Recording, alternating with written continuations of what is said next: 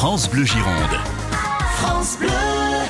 Alors, mon coup de cœur du jour s'appelle Les Agudes. C'est une cuvée de Fabien Jouve, une de ses sélections vin de soif qui vient de sortir pour l'été, sur son millésime 2018. Un assemblage de chenin blanc et de sauvignon, vinifié sur lit à la bourguignonne. On est sur une belle ampleur, une belle longueur en bouche, pas mal de tensions liées avec le chenin blanc.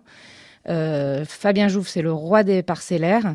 Donc, à chaque parcelle est vinifiée séparément, bien sûr, et assemblée avant la mise en bouteille. C'est une bouteille à 12 euros TTC la bouteille que l'on peut voir avec un poisson travaillé, un petit carpaccio de saumon, voilà, une petite, euh, un ceviche de crevettes, ce genre de plat.